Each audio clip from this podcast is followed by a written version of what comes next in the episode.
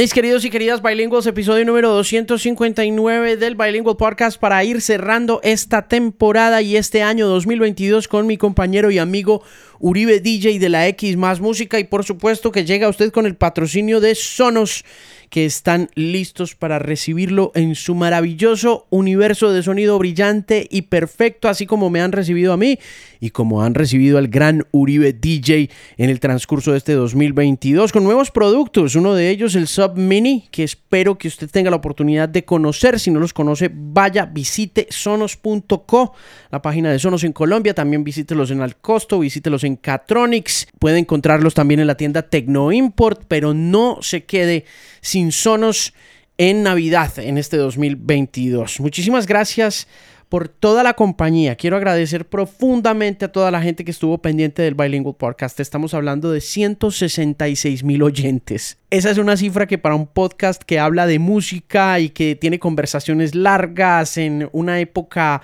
de frivolidad y de ligereza muy significativa. Y sin duda alguna no podría suceder sin esta maravillosa comunidad de oyentes que desde The Music Pimp en Facebook ha ido brincando a otras plataformas como Twitter, Mixcloud, Spotify y Apple Podcast y hacen posible que yo pueda decirles a esos 166 mil oyentes de este 2022 muchísimas, muchísimas gracias. Alejandro Marín analiza el estado de la música, la tecnología, la radio y la vida en la era de la Internet. Este es el Bilingual Podcast. Quiero que conversemos un poquito con Uribe DJ, mi compañero y amigo de la X más música sobre este año que va llegando a su fin y vamos a arrancar hablando de fandoms y de la importancia que tuvieron los fandoms en el negocio de la música y en el mundo del entretenimiento en 2022 a partir de muchas acciones que hicieron que tanto medios de comunicación como promotores de conciertos se movieran y gravitaran alrededor de las necesidades no solamente de esos fans sino también del artista en respectivos mercados. Entonces es una conversación muy interesante que comienza hablando un poco sobre el número de canciones que entraron a la programación de la X más música y Uribe DJ como programador intenta como conversarme un poco sobre esas canciones, pero esa charla rápidamente vira hacia el tema de los fandoms empezamos a hablar de Taylor Swift y obviamente de la noticia que fue Taylor Swift con la debacle de Ticketmaster. Estuvimos hablando de Harry Styles y de muchos otros fandoms en este episodio que hace parte del resumen de lo mejor del año del Bilingual Podcast, así que espero que lo disfrute de principio a fin con el patrocinio de Sonos. Aquí está mi invitado muy especial al episodio número 259 del Bilingual. Él es Uribe DJ, hablando de fandoms en el Bilingual Podcast.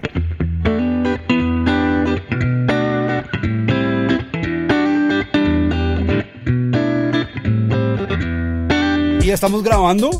Ya, estamos, ya estamos grabando, señor. Ah, pues qué bueno. bienvenidos. Todes, todas y todos. Mi nombre es Alejandro Marín. El mío es Uribe DJ, pero eso ya lo sabían. Y este es el resumen del 2022 de lo que pasó en la X más música en materia de canciones. Señor, em, resulta que es que el viernes estábamos conversando ahí rápidamente. Correcto. Y usted me estaba hablando un poquito como de canciones y de rotación y yo dije, vaya. Vaya, vaya, vaya. Qué año tan movido. Sí, cuénteme un poquito, bueno. Mentiras, ni tanto, ¿sabe? Hubo muchas canciones que estuvieron mucho tiempo en el listado y hubo canciones que estuvieron mucho tiempo en el número uno. Ok, como Una de las más importantes de este año, que hablaremos de ella en algún momento. Perfecto, me parece fenomenal. Pero bueno, ¿qué es lo que más le llamó la atención a usted como programador oficial de la X más música 103.9 FM en este 2022 post pandémico? Post pandémico me pareció muy curioso, pues obviamente el pop dominando. Con todas las no hay nada que hacer. No hay nada que hacer. Las mujeres dominando los listados, a excepción del Harras, ¿no? Pero de resto, el poder fue de las mujeres en este 2022. ¿Cuántas mujeres puede decir uno que estuvieron en la programación de la X más música en 2022? Uf, pues nomás, si quiere, ¿por dónde quiere que empecemos a hacer el análisis o Como por dónde usted quiera? usted es el programador, señor, usted es el que sabe de este tema, yo soy solamente un espectador. pues le puedo decir, podemos arrancar diciéndole cuál fue la canción que más sonó este año en la X más música. Eso querría decir que entonces, eh, si decimos ya, todo el mundo se va. Entonces, y nadie oye Cata Blanco. Entonces no hacemos spoilers. No, no, no. Usted Entonces me voy a arrancar desde abajo. exactamente. Desde lo más me, abajo. me, parece bien y me va contando quién eh, ocupa esta posición, cuándo entró a programación y todo ese tipo de cosas. Pues podemos arrancar desde lo más nuevo, que por obvias razones es lo que menos sonadas tiene, porque entró hace relativamente poco, a final de año. Y podemos hablar de una mujer como Romy, vocalista de The XX, que llega de la mano de el productor más grande de los últimos dos años, creo yo por lo menos, y creo que Diana estaría de acuerdo. La Dirty tendría mucho que ver en esto, claro. En Residente X lo pone bastante también, es Fred Again. Sí. Y ellos sacaron una canción llamada Strong y es como la que arrancaría casi ese listado de abajo hacia arriba. Ok. ¿Correcto? Como Fred Again. ¿Dónde salió este tipo y en qué momento se hizo famoso este man? Este tipo empezó a hacer remixes. Y empezó a hacer remixes para personas muy famosas. Empezó a hacer remixes para Beyoncé, empezó a hacer remixes para otros artistas. Y luego decide empezar a sacar contenido propio. Y el tipo empieza a sacar álbumes medio conceptuales de electrónica en los cuales une vivencias personales con nombres propios de las personas con las que vivió eso y titula sus canciones de acuerdo a eso.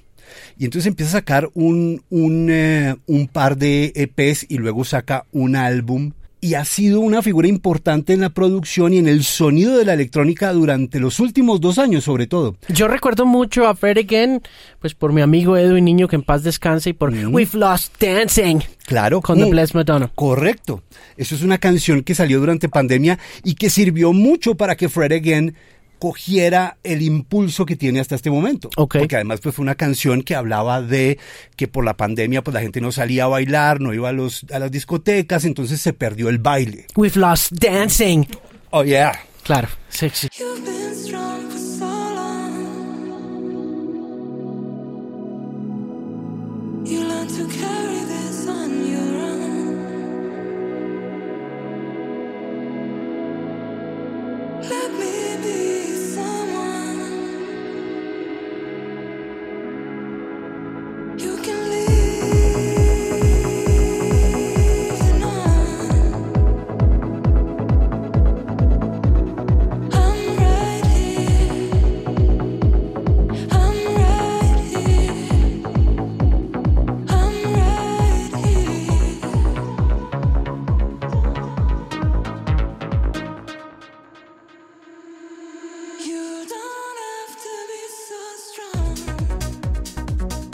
Volvemos para arriba. Tú nos dirás, ay, pero ¿cómo así? Taylor Swift, Anti-Hero. Gran canción, gran álbum El Midnight. Pero pues es una canción relativamente nueva porque entró hacia finales del año. Entonces, por eso no tiene gran rotación todavía. Pero es una canción que seguramente va a estar ahí. Está. Eh, Hasta el final de 2023, o sea que aguanten. Seguramente hay Taylor Swift para rato y los que son Swifties son fanáticos o más bien devotos, podría uno decir también, porque es como una iglesia. Evangelistas. Uf, evangelistas de la iglesia de los santos Taylor Swift. Fue un año importante para el tema de fandoms también, ahora que usted menciona Taylor Swift, que apenas está haciendo su ingreso a pesar de tener unos números apabullantes en social media y en plataformas digitales, pero hay que decir que los fandoms fueron grandes protagonistas de todo lo que sucedió este año en el mundo de la música pop y en el tema del pop, que dice usted que es dominante en la programación de la X más música en 2022, y creo que ese, ese dominio se debe en gran parte al ejercicio y también la celosía, la fiebre, la furia con que los fandoms abordaron el tema de promover a sus artistas. Fue un año bien importante y bien, radical. Para bien y para mal. Para todas cosas. Para bien y para mal los fandoms y fandoms importantes de 2022 se siguen manteniendo obviamente los de BTS. Ajá alrededor del mundo. Así este año, este año ha, sido complicado para BTS comercialmente porque pues tienen que irse a, prestar, el servicio. tienen que, aparte anuncian que se van en proyectos solitarios. Pero fíjese que ahí hay una cosa y le hago el paréntesis que me llama mucho la atención y es que aunque fue un momento difícil para ellos como colectivo y a pesar de que existe pues toda esta conversación alrededor del servicio militar obligatorio en Corea del Sur y también de la conexión que hay entre esa situación y la situación global, el asunto mundial, el tema de guerras mundiales, el asunto de Corea del Norte, toda esa vuelta, pues como que enmarca un poco dentro de lo promocional ese tipo de cosas. Igual uno ve la conversación alrededor del servicio militar, pero los tipos, como dice usted, presentando nuevos proyectos solistas como si nada hubiera pasado. Nada más este fin de semana en el que estamos grabando este podcast, eh, uno de ellos presentó un Tiny Desk. Sí lo vi, sí lo vi, que le salió muy bien además. Pero seguramente, en el momento en que sale la noticia del servicio militar, esto ya lo llevaban cocinando por lo menos dos años. Y estoy seguro que tienen dos años de contenido ya listo para seguir calentando eso de aquí a que ellos salgan, porque creo que ese servicio militar es como de dos o tres años, como hasta 2025 volverían ellos a estar en la escena físicamente, pues. Pero seguramente tienen mucha música y muchas cosas ya organizadas, porque es que es un fenómeno global muy grande y no lo van a dejar quieto dos o tres años por un servicio militar.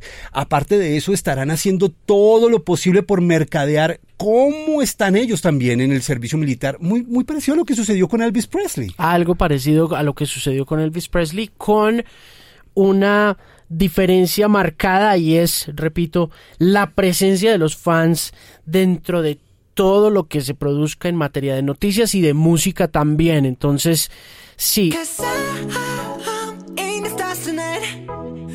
Me bring the fire, set the night light. Shoes on, get up in the morning, cup of milk, let's rock and roll. Kink out, kick the drum, rolling on like a rolling stone. Sing song when I'm walking home, jump up to the top of the brown. Ding dong, call me on my phone, nice tea, and I'll get my ping pong. This is dead heavy,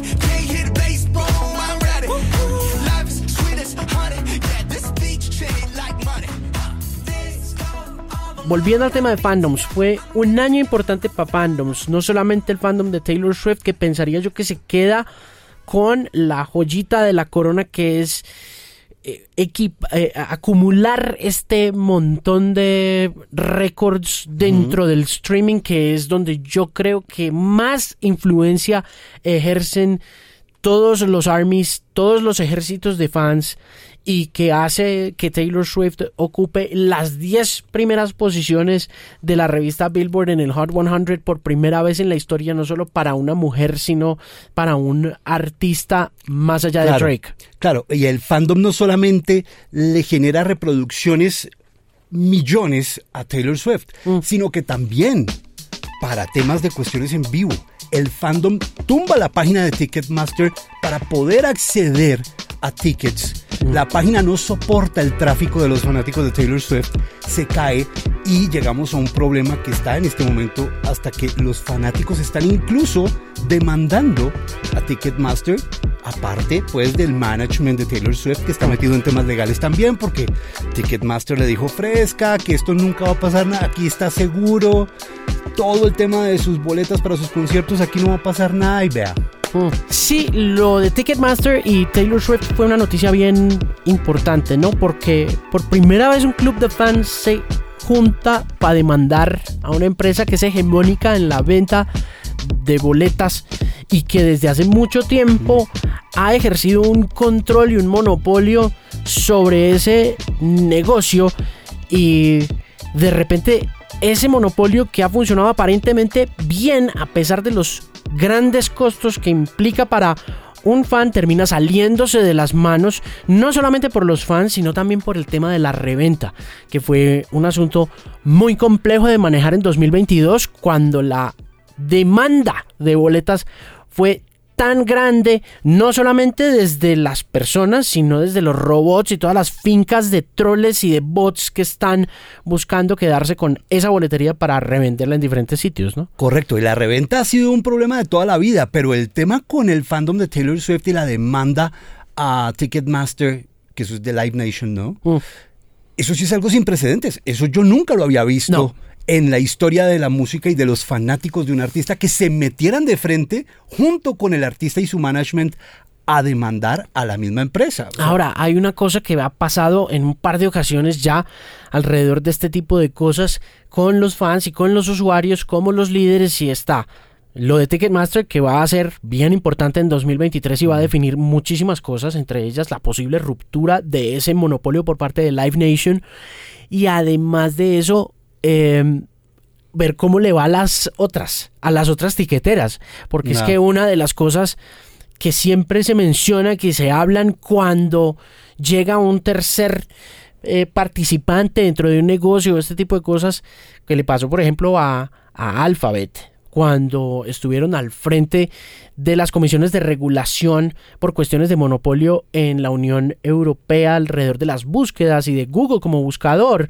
fue que el mismo CEO de Google dijo en esas, en, en esas audiencias pues hombre, sí, disuelvan eh, y que entren los demás jugadores, que entre DuckDuckGo, por ejemplo, o que entren otros buscadores, pero finalmente la gente va a seguir prefiriendo utilizar el buscador de Google porque es el mejor y si usted se pone a hacer ejercicios con otros web browsers se dará cuenta de la gran diferencia que hay entre buscadores porque la tecnología está demasiado avanzada con el propósito de ser los mejores y lo mismo creo yo que va a pasar con Ticketmaster a la hora de que se rompa, si se rompe y entran otros protagonistas y estos no son tan buenos, pues igual el dominante va a ser Ticketmaster. El igual, igual siento que sigue habiendo ese imaginario colectivo de más vale malo conocido que bueno por conocer y siempre está ahí. También. Y, como que la trayectoria de una marca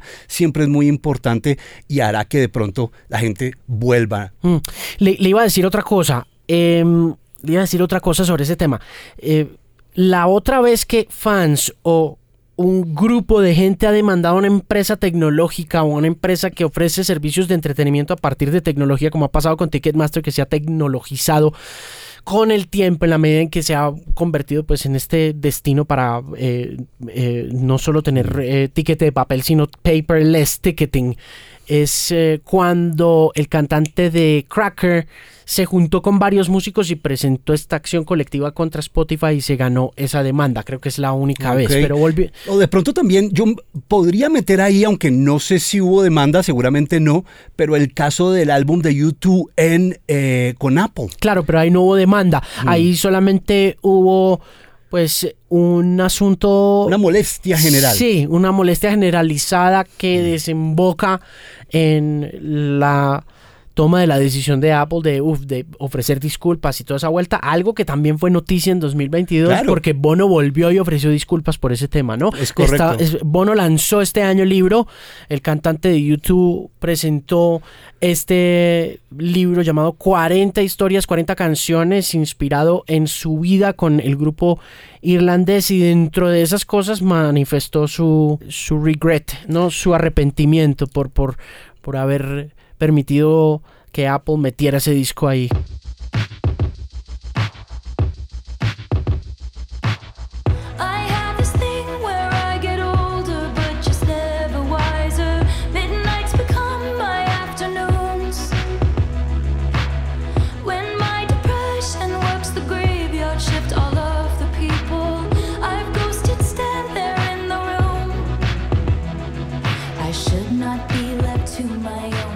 También este año ha habido un movimiento muy grande que no es que no lo haya habido antes, pero este año específicamente con Beyoncé, por ejemplo. ¿No? El álbum Renaissance, que lo hablábamos hace un rato. Sí.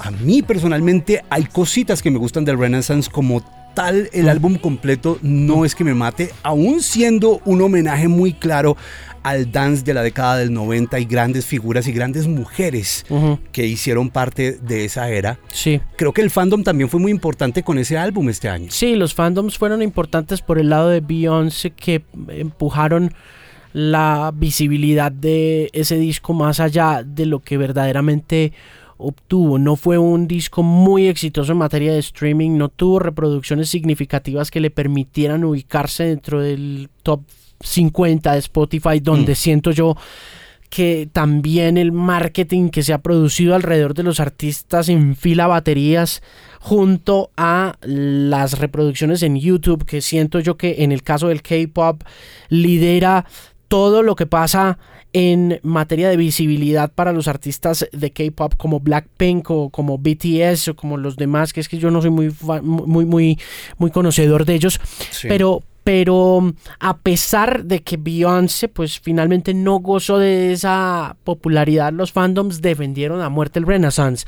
Y, mm, y mm, eso hizo también lo que yo creo que desemboca en la escogencia de Renaissance por parte de grandes medios de comunicación como el álbum del año, ¿no? Sí, sí, vi que no, estoy de acuerdo en nada. Esa, pero pues, esa presión la ejercieron los fandoms. Y creo que eh, por, si Taylor Swift se queda con los números grandotes de Spotify, y se queda con los números grandes también en YouTube en el lanzamiento de algunos de los videos musicales de su disco Midnights de las dos versiones y mm, los K-Poppers se quedan con la atención absoluta de la gente que está en YouTube. Beyoncé se queda con el título del álbum del año y también con otra cosa, con las nominaciones a los premios Grammy que seguramente van a terminar en manos de ella por esa presión que ejercieron ellos. Es como que dijeran... Es también es una de las más nominadas, ¿no? Con Taylor, con Harry, son los más nominados, los tres artistas más nominados en los Grammy.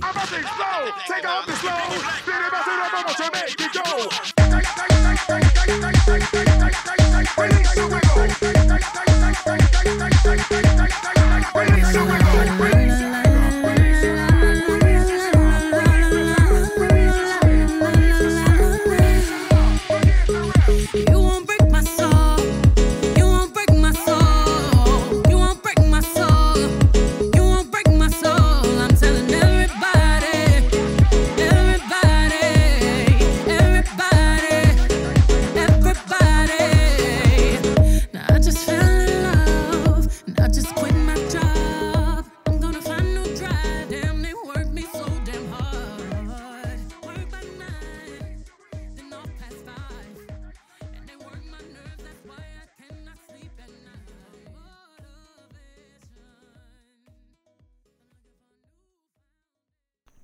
Recuerde que Sonos está en estos momentos en Colombia, en sonos.co y también puede conocer más de Sonos en Al Costo, en Catronics y en la tienda especializada Tecno Import.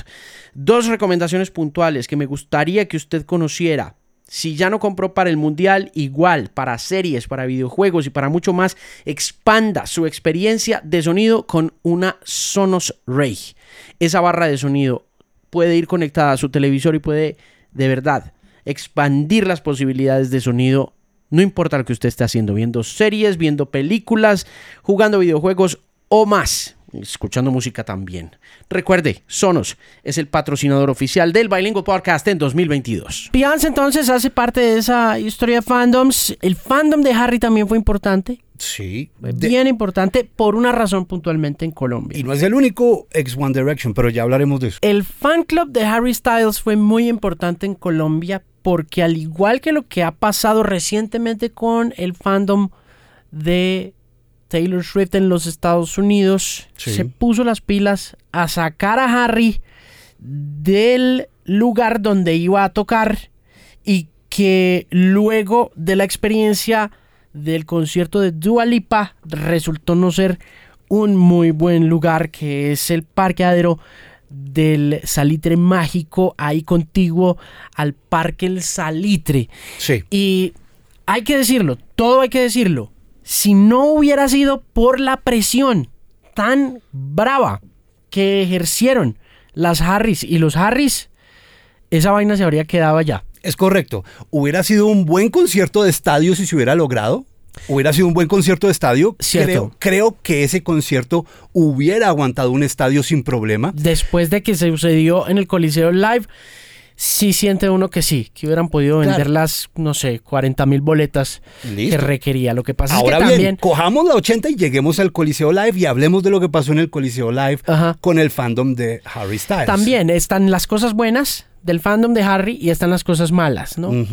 Y es que si bien se pusieron las pilas y obligaron a Ocesa, Live Nation, a cambiar del lugar y a ubicar a Harry en un venue, en una localidad que le hiciera honor, que le hiciera justicia al espectáculo, también cuando llegaron allá no se portaron tan bien. No ayudaron mucho. La pasión y el desenfreno causado por Harry Styles, no solamente aquí, sino en todas partes del mundo, motivó una serie de desmayos y de asfixias colectivas. Pues por la presión del público hacia la parte delantera, hacia el escenario, ah. es, esa gana del fanático y de la fanática de querer tocar, agarrar, quedarse con el artista, ¿no? Que es una pues es una fantasía animada de ayer y hoy que realmente pues no, no existe, no funciona, eso no pasa, no va a pasar. Harry no va a parar el concierto para decirle, ¿saben qué? Ya que llegaron hasta acá,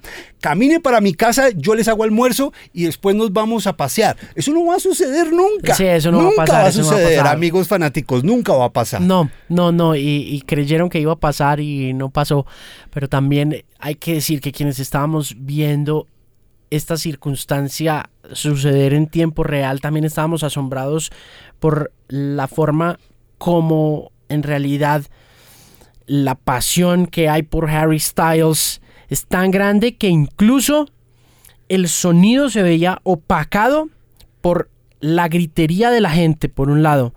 Y la otra cosa, estando a full el aire acondicionado del Coliseo Live, el calor que había en ese lugar, producido por esa misma euforia, es una vaina de no creer. Es increíble porque no es ni siquiera es calor de ocupación, es calor de energía de Energía. Era la energía humana que se respiraba dentro del Coliseo Live y al que siento yo que le dieron demasiado duro a pesar de que siento también que hay muchas cosas que tienen que organizar y que tienen que solucionar en materia de entrada y de salida también pero que hicieron todo lo posible también por solucionar para el caso de Harry Styles, en el que vimos más accesos de los que se vieron cuando estuvieron los Killers. Yo, creo, yo creo, en defensa del Coliseo Live, yo creo que eh, aparte de los obvios problemas que hay de transporte hacia el lugar mm. y de entrada y salida, una vez uno está adentro, mm. Yo creo que es un escenario magnífico para shows, para conciertos. De hecho, también hace poco hicieron eh, un espectáculo de tenis con Nadal y con... Oh. fantástico, o sea, oh. es muy adaptable, es muy cómodo para la gente pero pues también se necesita que la gente colabore, porque también es un tema de cultura y es lo que estamos hablando, por ejemplo, con el fandom. Oh. Al fandom le falló el tema de su cultura ¿Se organizaron para todo, correcto, menos para no morirse. básicamente.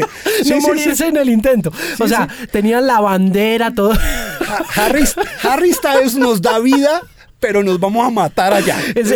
no. Es como, por favor, hay que salir a contar la historia. O sea, había que vivir para contar la historia. Correcto.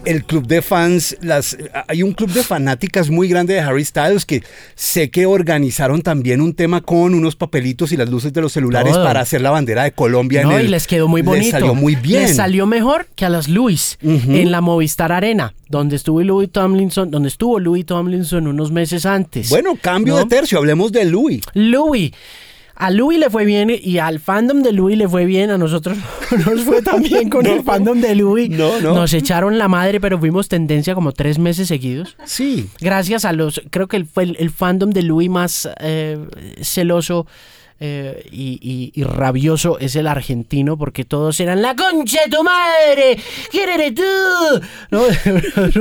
o sea, nos echaron la madre en argentino durante cuatro o cinco días. Eh, mucho bot, mucho bot. O sea, mucho. Esos fandoms tienen muchos bots. O sea, no. Creería que más el de Louis que el de Harry yo pensaría también que siento más orgánico al, fandom de, de, A eso voy. Ah. Pero volviendo a Faith in the Future, lo de Faith in the Future sí me parece que es un ejercicio igual de poderoso al que hicieron algunos armies, en particular el BTS Army, con todo el repertorio de BTS en el transcurso de los últimos cinco años. Faith in the Future llega al puesto número uno en el Reino Unido en su semana de lanzamiento. Aún sin la visibilidad que puede llegar a tener él en estos momentos comparada con la visibilidad que tiene su compañero Harry Styles. Claro, pero yo también siento que ahí hay un factor heredado. En el caso de Louis Tomlinson hay un factor, y, bueno, y de varios de los que pertenecían a One Direction, de las fanáticas de One Direction divididas entre los proyectos en solitario, pero siento que Harry se ha tenido una penetración de público mucho más grande y ha traído fanaticada nueva que de pronto los otros One Direction no han logrado tener. Completamente de acuerdo y por eso es tan valioso el aporte del fandom de Louis Tomlinson a la carrera de Louis Tomlinson porque sin ese fandom Faith in the Future no habría sido número uno en el Reino Unido de manera que se portaron muy bien en Movistar Arena, se portaron muy bien llevando a Louis al número uno, a pesar de lo que dijeron muchos críticos del disco, que en realidad no me pareció tan grave como dicen muchos críticos, me parece que en realidad es un muy buen disco, es un disco que está muy bien hecho, el disco de Louis. Pues canciones cantables, eh, fáciles de asimilar, fáciles de digerir y y con una intensidad similar a la de su disco anterior que fue Walls.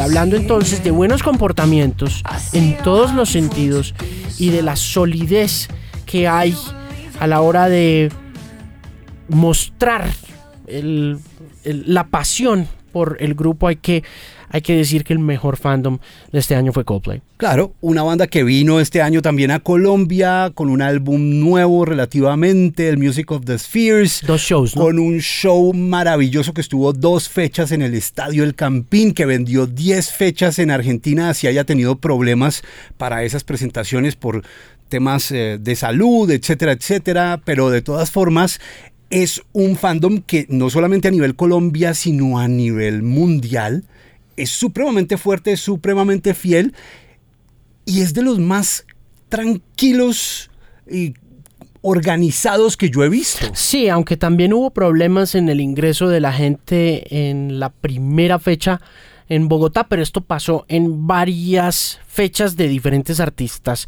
con respecto a la utilización del estadio y también siento yo que si bien sí hay temas de logística que hay que mirar y todo, volvemos al asunto de cultura, de conciencia y de la forma como colectivamente a veces no somos tan buena sociedad incluso para disfrutar de espectáculos, pero sí hubo demoras en el ingreso de la gente a Coldplay y eso también definió un poquito la mirada que teníamos, la percepción que teníamos de ese club de fans. Ahora, hay que decirlo todo también y es que si bien a fandoms como el de Louis Tomlinson les...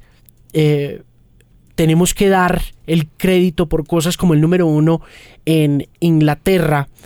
En el caso de Coldplay, hay que decir que Coldplay empodera mucho a ese fan, ¿no? El espectáculo de Coldplay que busca sumergir a toda la gente que va a él, independientemente de si está afiliado o no oficialmente a su club de fans, es en realidad una tarea bien importante que además conecta ese propósito ecológico y mm, eh, ambiental que hizo de la gira Tour of the Spheres algo superior a todas las otras giras, ¿no? La búsqueda de una organización sostenible para el medio ambiente, que yo hablaba con Johnny Buckland y que me decía que de todas maneras es muy complicado de hacer porque a donde sea que vayas y como sea que quieras hacer una gira que conecte a 35 mil personas en una sola noche, vas a estar generando una huella de dióxido de carbono bien importante, pero esa vuelta de poner a la gente a pedalear en bicicleta, esa vuelta de ponerlos a brincar sobre esos eh, tapetes que generan energía para que el próximo show sea un poco más sostenible con energía alternativa, la asociación con DHL también, por medio de las cuales están trabajando en el mejoramiento del transporte de la carga que de todas maneras es bien grande porque es que esa, eh, esa tarima de ese show yo creo que por avión por mar por ah, yo creo que yo creo que no hay una tarima tan importante como la tarima de Coldplay en el en la historia de los espectáculos itinerantes de 2022. Y creo que es una banda que aprendió muy bien el camino de YouTube, por ejemplo, en el momento de presentar espectáculos de esta magnitud. Cierto. Yo creo que el profesor de Coldplay fue YouTube y todo lo que hizo desde el momento en que rompe el molde con unos shows como el Su TV, por ejemplo, en la década del 90, que cambia por completo el espectro de un show en vivo y su funcionalidad y su compenetración con el público. Esa tareita la hizo muy bien Coldplay y creo que está pagando muy, muy bien los frutos de todo eso. Sin duda. Entonces, el empoderamiento a esos fans fue bien importante.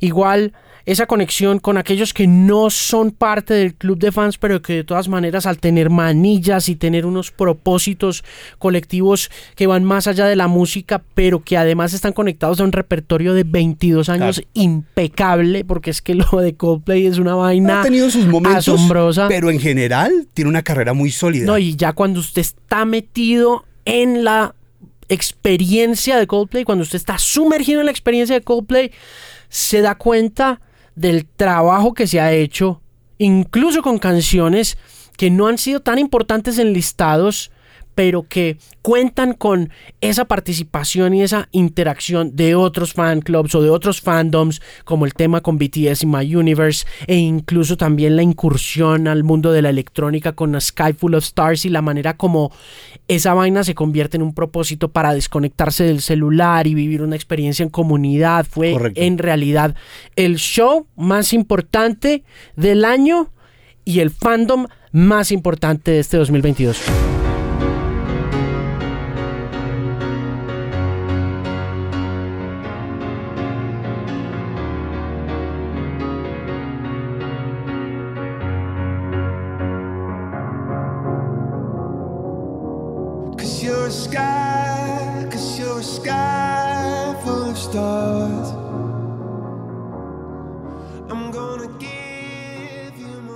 Yo quiero preguntarle por un fandom que a mí personalmente me llama mucho la atención. No pertenezco, no entiendo muy bien la movida alrededor, pero sé que mucha gente, incluyéndolo a usted, está ahí. Y es Tangana. Mm.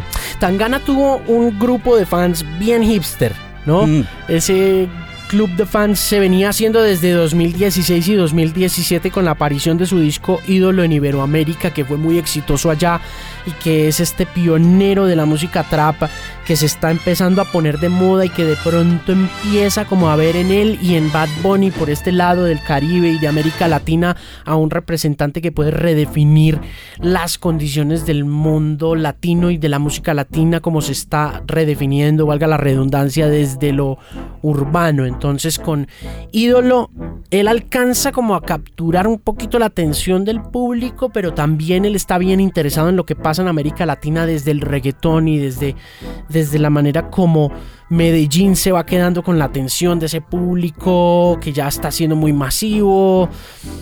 Y en vez de seguir andando por el camino del trap, llega la pandemia y Tangana se embarca en esta arqueología de la música latinoamericana e iberoamericana de índole popular desde el tango hasta la guaracha, no la guaracha electrónica, esa boleta, sino la guaracha real, la guaracha que dice Jaime Monsalve de Radio Nacional es la guaracha la, cubana, la dominicana y todas esas vueltas. La orgánica. Sí. La guaracha orgánica. Y en, y en esa mirada de la nostalgia, en esa mirada del tango, de la milonga, de la bulería, eh, encuentra a ese fan que quiere y acepta que le gusta Bad Bunny, que le gusta el reggaetón, que está bailando, pero que quiere encontrar también como ese espíritu rockero, ese espíritu medio independiente que hace que Tangana tenga ese fanbase que crece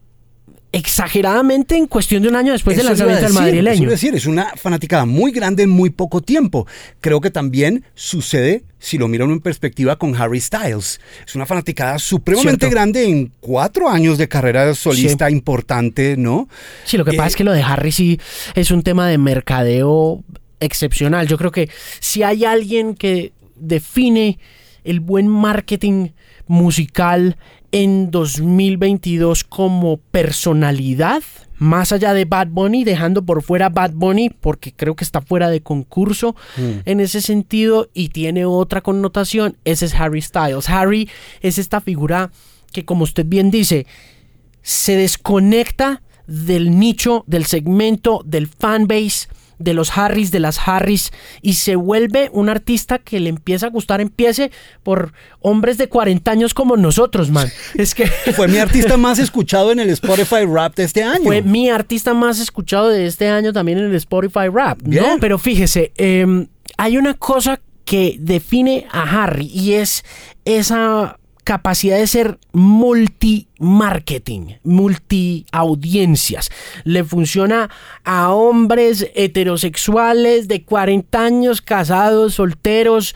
Le funciona a mujeres adultas entre los 40 y los 60 años. Le funciona a las chicas entre los 16 y los 22, a los chicos entre los 16 y los 22. El repertorio es excepcional, impecable. Las canciones suenan bien en la radio, suenan bien en streaming, los videos están bien hechos, le hacen una película, lo ponen en la portada de Home and Gardens, que es una vaina que uno dice...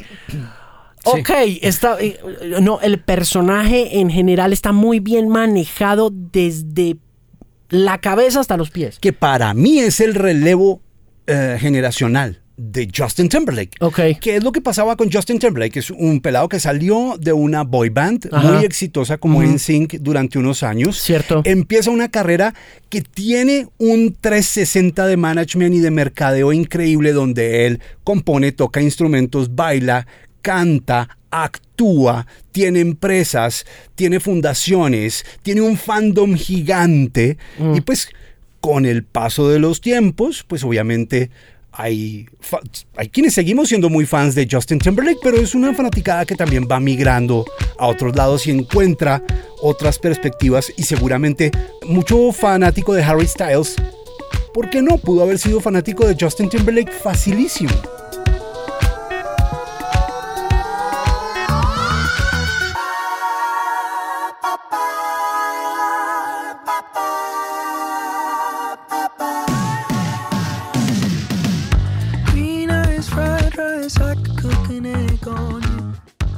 Con Tangana pasa que su público se construye rápidamente con base en la popularidad de un solo larga duración, que es el madrileño. El madrileño pasa a Tangana de tener un público de 75 personas, 100 personas en Bogotá, a tener 18 mil, mm. ¿no? A tener 18, 20 mil personas en el transcurso de cinco años, con también un repertorio excepcional de canciones y dos apariciones en festival y concierto de él, que es la gira sin cantar ni afinar, que es con la que él cierra en la historia del madrileño en Bogotá, Colombia, pero que había comenzado a celebrarse un poco en el Stereo Picnic en abril. Mucha gente llegó a Tangana, me incluyo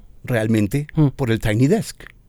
Fue muy importante para su exposición en otros territorios. Gran parte del público al que se hizo Tangana se debe a esa realización audiovisual de la radio pública estadounidense, de mm. NPR. Sin duda, es ese momento y también esa conexión entre lo que había hecho en el madrileño y Bizarre Love Triangle, la que lo avanza en la construcción de ese nuevo público, que es además un público súper ecléctico que no necesariamente está definido por su pasión puntual por el artista como pasa con los fandoms de Harry o de Louis o de Beyoncé o de otros artistas como los BTS, sino que están ahí por esa experiencia colorida, eh, muy internacional y muy global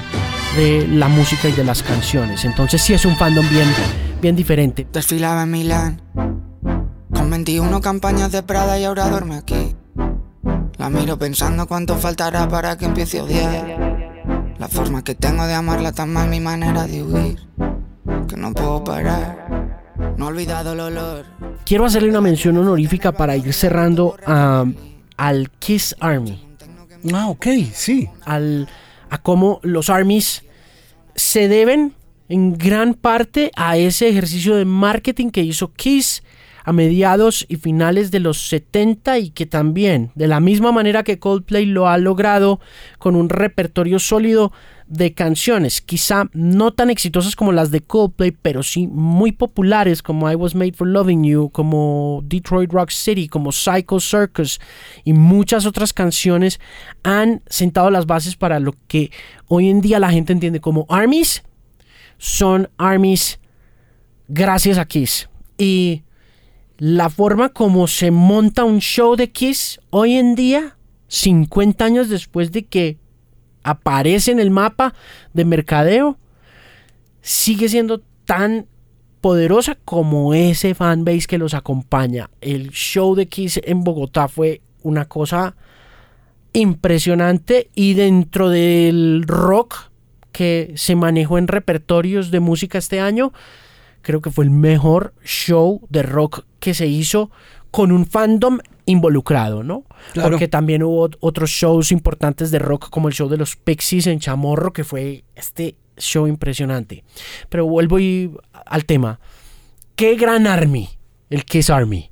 Y son cincuentones, ¿no? Claro, porque es que es de todos los que hemos hablado eh, el día de hoy, pues es el que más tiempo lleva al lado de su artista, al lado de la banda, al lado de las historias que han surgido alrededor de ellos, que sus cómics, que sus películas, los que action figures, el maquillaje, el vestuario, la pirotecnia, qué cosa tan impresionante. Que fíjese que también ese es algo muy interesante de todo lo que hemos hablado, son los únicos que siguen siendo ah, teatro en el escenario aún.